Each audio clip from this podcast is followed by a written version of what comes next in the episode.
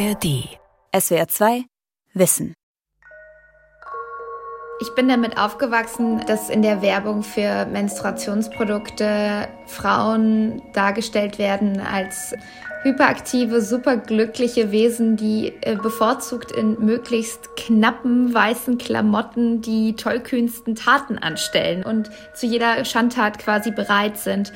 Und das suggeriert uns ja auch, stell dich nicht so an, hab keine Schmerzen, lass niemanden merken, wenn du deine Tage hast. Wenn wir unsere Studien planen und untersuchen wollen, wie der Zyklus zum Beispiel die Effektivität des Trainings beeinflusst, dann ist das super, super schwierig, weil ne, die Frauen sind eben ja nicht synchronisiert.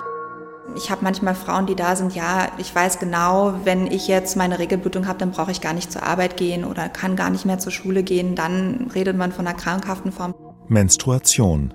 Blut, Schmerzen und Tabus. Von Vera Pache. In manchen Kulturen ist die erste Periode ein Anlass zum Feiern, denn sie ist Ausdruck eines gebärfähigen Körpers, essentiell für den Fortbestand der Menschheit. Und dennoch ist Menstruationsblut immer noch oft mit Scham oder Ekel behaftet. Vielerorts gelten Frauen als unrein, wenn sie ihre Tage haben. Und das Tabu hat Folgen. Obwohl Menstruation die Hälfte der Gesellschaft betrifft, wird selten öffentlich darüber gesprochen. Auch die Forschung zum Beispiel zu Zyklusgesundheit wurde lange eher vernachlässigt. Aber es ist ein Wandel im Umgang mit der Menstruation zu beobachten. Ich war 13 Jahre alt, ich war für eine Woche bei meiner Cousine, die ein Jahr jünger ist als ich, in Berlin zu Besuch und war überhaupt nicht darauf vorbereitet. Also obwohl ich ältere Schwestern hatte, Periodenprodukte auch gesehen hatte, war es trotzdem irgendwie nichts, was ich dachte, was mit 13 mir passieren würde, obwohl es ja ein normales Alter ist und war dann komplett überfordert. Die meisten Frauen erinnern sich vermutlich noch gut an ihre erste Periode, so wie Britta Wiebe. Sie hat sich damals geschämt und nicht getraut, ihre Cousine oder ihre Tante nach Tampons oder Binden zu fragen. Und dann habe ich einfach aus Klopapier sozusagen das so zusammengefaltet und wie so eine kleine ja, Do-it-yourself-Binde dann benutzt die Woche über und bin ja eher panisch immer alle halbe Stunde gefühlt auf die Toilette ge gerannt, weil ich immer dachte, oh, oh, kommt jetzt wieder Blut und wie funktioniert das alles? Und ich war ja recht überfordert und habe mich unwohl eigentlich gefühlt. Leider. Britta war 13 Jahre alt, als sie zum ersten Mal ihre Periode hatte. Sie liegt damit im Durchschnitt. Manche Mädchen haben ihre erste Regelblutung mit neun Jahren, andere erst mit 16. Man hat aber in den letzten Jahren festgestellt, dass es schon immer deutlich jünger wird. Man weiß auch gar nicht so richtig, woran das liegt, aber das ist sicherlich auch ein spannendes Thema, an dem im Moment ein bisschen geforscht wird. Sabrina Wolf ist Oberärztin an der Station für Geburtshilfe und Gynäkologie im Krankenhaus der Augustinerinnen. Die Station ist hell mit großen Fenstern und Blick über Köln. Vom Zeitpunkt der ersten Periode sind es rund 40 Jahre, in denen Menstruierende ihre Regelblutung haben. Im Alter von 52 Jahren ist ungefähr die Hälfte aller Frauen in der Menopause, also in den Wechseljahren. Und dazwischen liegt ein immer wiederkehrender Zyklus, der mit dem ersten Tag der Regelblutung beginnt. Man schätzt ungefähr ein bis vier Tage, wo man die Blutungsphase hat. Die Gebärmutter hatte sich auf eine befruchtete Eizelle vorbereitet, also auf eine Schwangerschaft. Wenn die ausbleibt, wird dann der Körper dazu angeregt durch eine hormonelle Umstellung, dass die Gebärmutter anfängt, sich zusammenzuziehen und zu krampfen. Das ist das, was die vielen Frauen auch bei der Regelblutung spüren. Und dann wird diese Schleimhaut, diese funktionelle Schleimhaut, die quasi als Bett für die befruchtete Eizelle dient, abgestoßen und man hat halt seine Regelblutung. Danach beginnt die Gebärmutter erneut, ihre Schleimhaut für eine eventuelle Schwangerschaft vorzubereiten. Gleichzeitig sorgen Hormone dafür, dass mehrere Follikel in den Eierstöcken heranreifen. Follikel ist der Name für die Hülle der heranreifenden Eizelle. Das passiert etwa zwischen dem fünften und 14. Zyklustag. Und dann findet aufgrund von einer hormonellen Steuerung vom Gehirn aus der Eisprung statt. Wo dann quasi das herangereifte Ei aus dem Eierstock rausspringt, vom Eierleiter aufgenommen wird und dann da quasi eine Befruchtung auch stattfinden kann. Und dann beginnt die Gelbkörperphase, wo dann entweder die Befruchtung stattfindet und das Ei sich einnisten kann.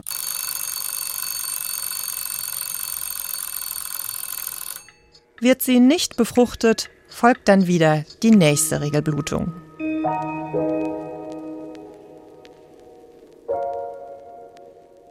Laut einer Forsa-Umfrage im Auftrag für das Portal sparwelt.de verwendeten im Jahr 2020 die meisten Befragten Tampons oder Binden. In den vergangenen Jahren sind aber auch neue Produkte auf den Markt gekommen. Vor allem jüngere Frauen machen sich inzwischen Gedanken über Nachhaltigkeit. Und einige verwenden deswegen etwa waschbare Periodenunterwäsche oder Menstruationstassen. Die Menstruationstasse gibt es tatsächlich schon quasi ganz genauso lang wie den Tampon. Die Erfinderin war eine US-amerikanische Sängerin und Tänzerin. Franka Frei ist die Autorin des Buches Periode ist politisch, ein Manifest gegen das Menstruationstabu. Die Tänzerin, von der sie spricht, heißt Leona Chalmers und war die erste, die im Jahr 1937 ein Patent auf die Menstruationstasse anmeldete. Allerdings hatte sie sehr große Schwierigkeiten, das Produkt zu vermarkten oder auch an Förderer weiterzugeben. Erst Ende der 1980er Jahre kam die Menstruationstasse in den USA richtig auf den Markt in Europa noch viel später. Diese sogenannte Tasse ist meist aus Silikon, ein kleiner Behälter, der sich zusammenfalten und so in die Vagina einführen lässt. Dort entfaltet sie sich dann wieder und fängt das Blut auf. Mit einem kleinen Stiel am unteren Ende des Behälters kann die Menstruationstasse entfernt, ausgespült und erneut eingesetzt werden. Ich glaube, es hat sowohl etwas damit zu tun, dass wir ein Bewusstsein dafür haben, weniger Müll zu produzieren, als auch, dass wir angefangen haben, uns mehr über die Menstruation zu unterhalten und auch alternative Produkte.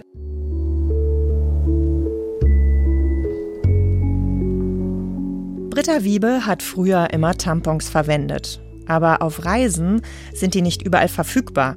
Als sie in Mexiko unterwegs ist, klagt sie einer Freundin ihr Leid. Irgendwann habe ich mich beschwert und meinte, boah, es nervt einfach immer diese Tampons mitschleppen zu müssen und sie praktiziert selber Free Bleeding und hat mir dann in dem Moment zum ersten Mal davon erzählt und meinte, es geht auch anders. Du kannst zum Beispiel auch Free Bleeding ausprobieren.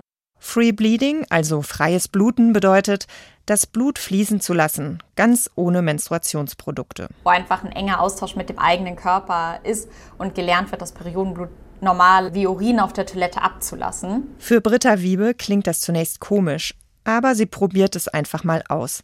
Sie beobachtet ihren Körper genau, hört auf Signale, zum Beispiel leichte Unterleibskrämpfe, bevor Blut fließt, und am Anfang geht sie einfach regelmäßig auf die Toilette.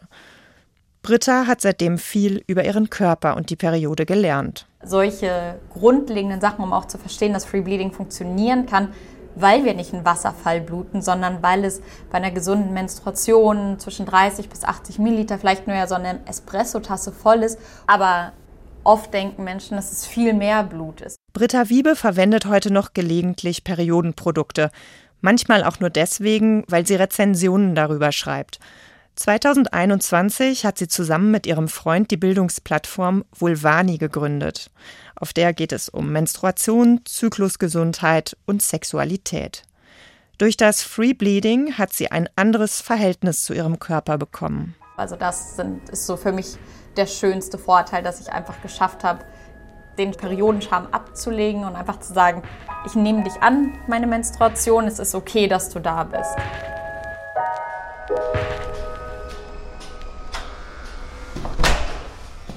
Hallo. Hallo.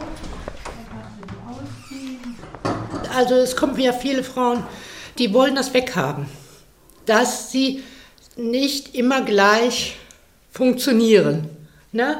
sondern sie wollen immer arbeiten und wenn man sagt, ja, eigentlich wäre ich dafür, dass jede Frau drei Tage, drei bis vier Tage im Monat frei hat, ne?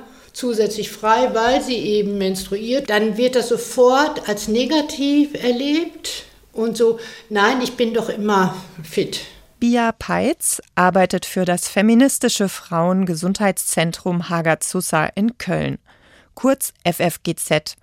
Sie und ihre Kolleginnen beraten Frauen zu frauenspezifischen Erkrankungen und Gesundheitsthemen, wie etwa Verhütung, Schilddrüsenerkrankungen, Myome oder Menstruationsprobleme. Und dann rede ich ganz viel darüber, ja, ob sie denn ihren Zyklus überhaupt kennen und ob sie sich überhaupt erlauben können, dass sie an manchen Tagen besser drauf sind als an anderen. Ne? Und ob sie denn vielleicht auch mal dann dementsprechend ihre Arbeit ausrichten. Bia Peitz sagt, für viele Frauen ist es schwierig, die Arbeit und den Alltag nach dem Zyklus auszurichten. Wenn ich zum Beispiel weiß, ich stehe kurz vor der Blutung oder so, dann bin ich vielleicht eher mal ein bisschen hm, empfindsamer, vielleicht oder auch aggressiver, je nachdem, und sehe die Welt ein bisschen anders. Ja? Und das kann hilfreich sein für manche Aufgaben und für andere Aufgaben vielleicht nicht. Und sich daran anzupassen, anstatt das alles abzuwerten und zu sagen, nur wenn ich immer leistungsfähig bin und voll gut drauf, dann ist das das Richtige und deswegen will ich das gar keinen Zyklus haben und ich will eigentlich auch nicht bluten. Und ich möchte auch nicht, dass das gesehen wird. Und manche Frauen nehmen ja auch die Pille durch, damit sie gar nicht mehr bluten. Das FFGZ in Köln hat eine Broschüre mit Informationen zur Menstruation herausgegeben. Sie trägt den Titel Hast du wieder deine Tage? Das ist sozusagen provokativ, weil Frauen damit konfrontiert werden, dass sie, wenn es ihnen nicht so gut geht, wenn sie ihre Tage haben, dass sie häufig als zickig benannt werden und so abgewertet werden, dass sie nicht so funktionieren, wie sie eigentlich funktionieren sollen. Und das haben wir aufgegriffen. Feministische Frauengesundheitszentren gibt es in vielen Städten in Deutschland. Das Zentrum in Köln ist in den 1980er Jahren aus einer Selbsthilfegruppe hervorgegangen. Es gibt eben auch Frauen, die eben wegen Menstruationsbeschwerden kommen. Und manche mit ganz, ganz schlimmen Menstruationsbeschwerden. Im August 2020 wurden mehr als 2000 Frauen gefragt, unter welchen Beschwerden sie vor, während oder nach ihrer Periode leiden. 63 Prozent gaben an, dass sie Unterleibsschmerzen haben. 36 Prozent stellen Stimmungsschwankungen bei sich fest. Manche Frauen litten auch unter unreiner Haut, Rückenschmerzen oder Durchfall. Aber wann spricht man von schlimmen Menstruationsbeschwerden? Wenn das Leben sich nach dem Zyklus richtet und die Lebensqualität einfach durch die Menstruation eingeschränkt ist, dann muss man sich mal genauer Gedanken machen, sich das genauer angucken, dann im Zusammenschauen mit dem behandelnden Gynäkologen, ob man hier von einem krankhaften Wert sprechen kann. Das Problem ist, jeder Mensch nimmt Unwohlsein und Schmerzen ganz individuell wahr. Was ist normal und was nicht? Diese Frage ist von außen nur schwer zu beantworten.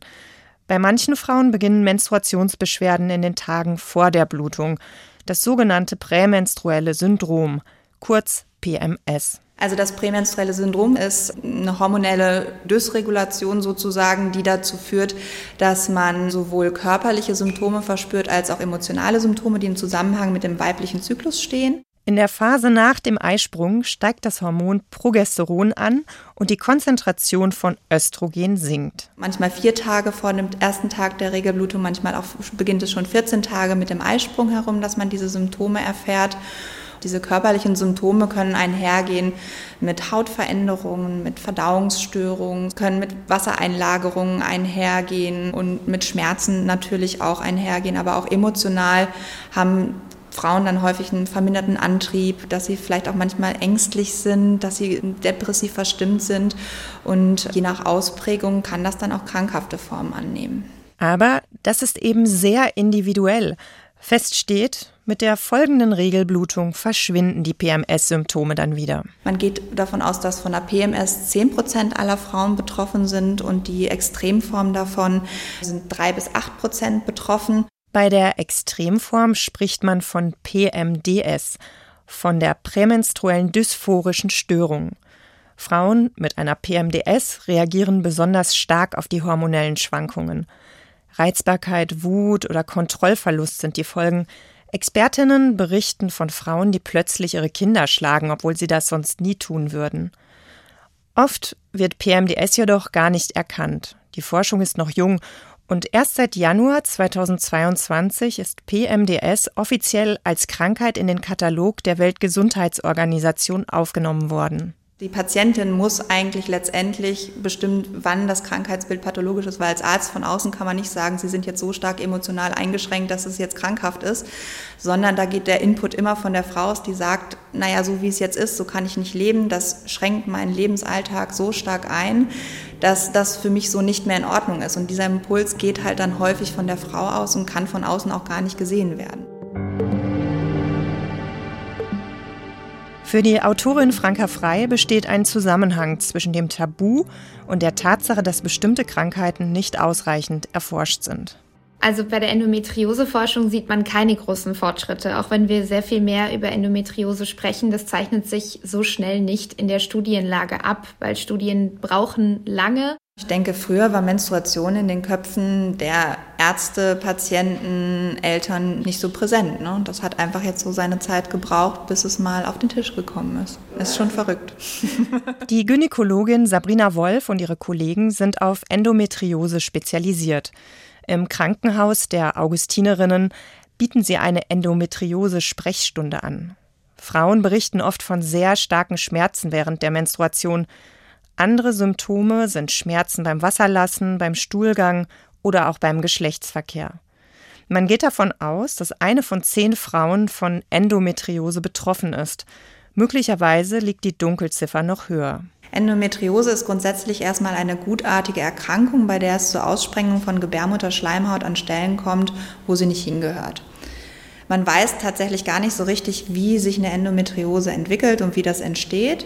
Man hat mehrere Theorien, wie das Ganze entstehen kann. Zum Beispiel die, dass die Regelblutung nicht nur über die Scheide ausgestoßen wird, sondern auch rückwärts fließt und zum Beispiel über die Eileiter in den Bauchraum gelangt. Wir wissen, wenn wir Frauen zum Zeitpunkt der Regelblutung operieren, dass immer auch ein bisschen Blut im Bauchraum selber zu finden ist und man kann sich dann auch sehr gut vorstellen, dass Schleimhautzellen mit hochtransportiert werden.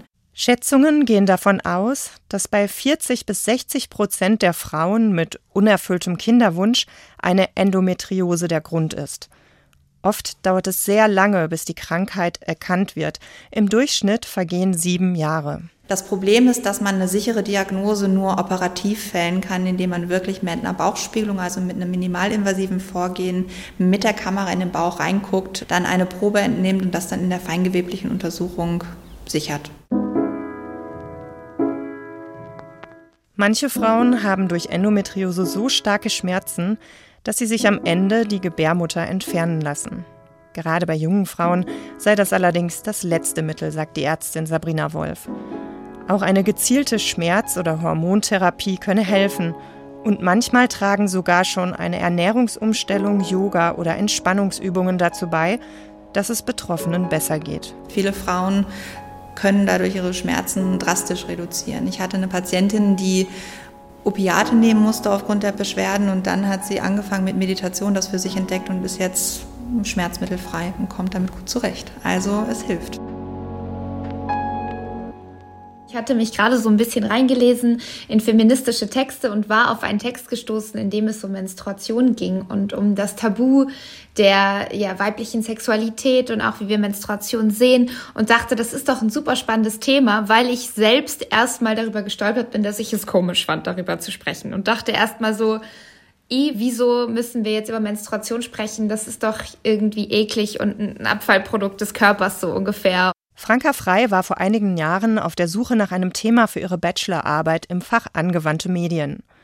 Und weil sie sich im gleichen Augenblick über ihre eigenen Vorbehalte wundert, denkt sie sich, das ist vielleicht wirklich ein Thema. Ich wollte vor allem den Wandel untersuchen zwischen diesen typischen Bildern aus der Werbung, wo blaue Flüssigkeit auf sterile Binden tropft und alles ist immer nur nach diesem Narrativ höher, schneller, weiter, lass dich nicht zurückhalten. Und dann auch, was die sozialen Medien machen, ob die vielleicht unser Bild darauf verändern, weil dort eben Leute auch wirklich ihr Blut zeigen und teilweise dann von den Plattformen genommen werden und gemeldet werden und so als wäre es Pornografie oder Gewalt. Franka Frei muss dann einige Hürden überwinden, um ihre Arbeit über das Menstruationstabu schreiben zu können.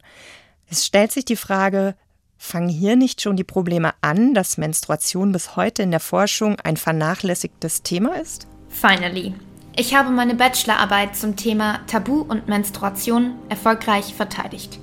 Nachdem mir die offensichtlich eher konservativ eingestellte Koordinatorin meiner Hochschule zunächst mit klaren Worten davon abgeraten hatte, über solch abstruse Widerlichkeiten wie die Periode zu schreiben und mir sogar aktiv die Hilfe verweigerte, dafür einen Erstprüfer oder eine Erstprüferin zu finden, im Thema bestünde keine Wissenschaftlichkeit, wörtlich, das Thema geht so gar nicht, sorry, das ist eine Art Tabuthema, mussten nun doch alle Beteiligten einsehen, dass die fehlende Kommunikation über das Thema Negativfolgen für Umwelt, Wirtschaft und die finanzielle und soziale Geschlechtergleichstellung hat. 2018 schreibt Franka Frei einen langen Facebook-Post über ihre Erfahrungen und über das Stigma. Daher hier ein kleiner Schritt für ein erweitertes Bewusstsein. Sprecht über das Thema. Hört auf, euch zu schämen. Schreibt Abschlussarbeiten darüber, bringt alle in Verlegenheit. Meine Prüfer, also die männlichen, haben geschluckt und mir überwältigt recht gegeben. Und macht euch alle mal locker. Es ist nur ein bisschen Blut. Dieser Post bekommt innerhalb kurzer Zeit sehr viel Aufmerksamkeit und führt am Ende auch dazu, dass Franka Frei ein Buch über Menstruation schreibt. Also der hatte dann innerhalb von einer Woche über 40.000 Reaktionen und das war für mich einfach nur total krass, weil ich bekomme sonst elf Likes für einen langweiligen Sonnenuntergang. Und über Nacht mehr oder weniger wurde ich dann quasi so, ja, regelrecht zur Aktivistin.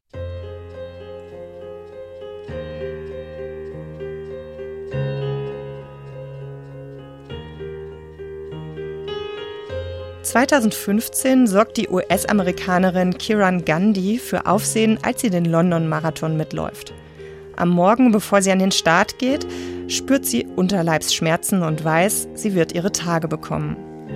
Was soll sie tun? Abbrechen? Zu Hause bleiben? Es ist ihr erster Marathon, sie hat zwei Jahre dafür trainiert und entscheidet sich am Ende mitzurennen. Ihr Periodenblut lässt sie einfach laufen.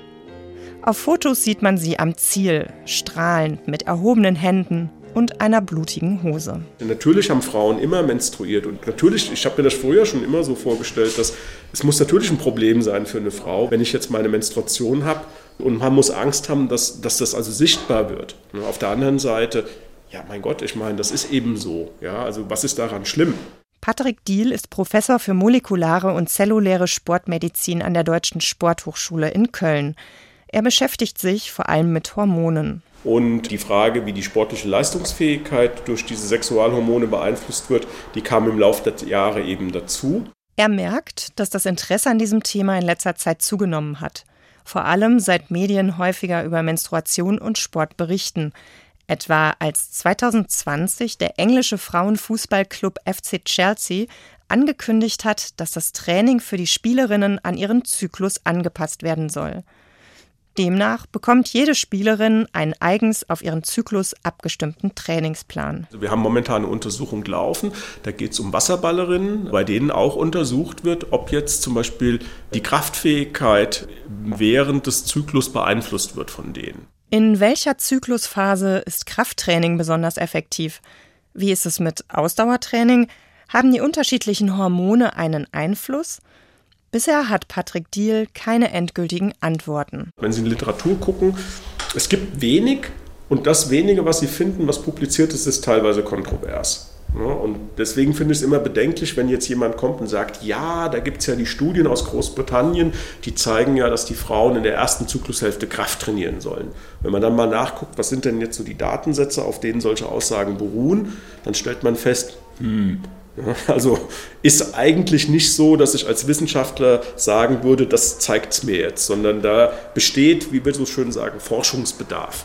Die Studien zum Einfluss des Zyklus auf das Sporttraining sind oft klein. Das sind dann nur so zehn Frauen, die teilnehmen. Und der Datensatz ist dann so klein, dass man es eigentlich gar nicht vernünftig publizieren kann, weil die statistische Signifikanz nicht ausreicht. Also die Referees, die hauen einem solche Studien um die Ohren. Und wenn ich dann sage, ich möchte das jetzt gerne statt mit 10 Frauen mit 50 Frauen machen, dann haben wir kein Geld, die Studien durchzuführen, weil das muss ja finanziert werden. Größere Studien bedeuten mehr Aufwand, besonders wenn es um den Zyklus geht. Denn für eine Studie ist es ideal, wenn alle Teilnehmenden sich sehr ähnlich sind, damit Störfaktoren möglichst ausgeschlossen werden können. Ich kann ja nicht sagen, ihr menstruiert jetzt alle in dem Monat an dem Tag und dann zwei Tage später machen wir unseren Test, sondern Sie müssen jede einzelne Athletin individuell testen und das macht den Aufwand riesengroß. Und das ist ein großes Problem. Deswegen haben zum Beispiel in der Vergangenheit, weil es eben so kompliziert ist, hat man in der Sportwissenschaft es einfach so gemacht, der typische Proband ist ein junger, gesunder Sportstudent im Alter zwischen 20 und 30 Jahren. Der macht alles mit, der ist einfach zu führen, hat keinen Zyklus, um den man sich kümmern muss, mit dem kann man prima Experimente machen. Und äh, man hat das früher in der Vergangenheit, sind fast alle Daten so erhoben worden. Und dann hat man das einfach übertragen, hat gesagt, bei den Frauen wird das schon gleich sein. Und das ist aber nicht so, überhaupt nicht so.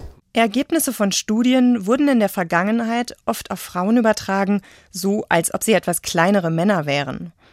Patrick Diehl geht aber auch davon aus, dass das Thema Menstruation im Sport lange Zeit eher ausgeklammert wurde, weil es ein Tabu war. Es gibt bestimmte Themen, äh, die auch deswegen so unterforscht sind, weil man sich früher damit nicht beschäftigen wollte. Dazu gehört dieses Thema der Menstruation, das immer äh, tabuisiert ist in vielen Gesellschaftsformen. Also das geht ja über alle Kulturkreise hinweg, dass Frauen in dieser Phase irgendwie stigmatisiert werden, dass sie als unrein betrachtet werden, ausgeschlossen werden. Aber er beobachtet eben auch, dass sich da inzwischen etwas tut. Das ist einfach jetzt ja, Zeitgeist. Auch Franka Frei nimmt gesellschaftliche Veränderungen im Umgang mit der Periode wahr.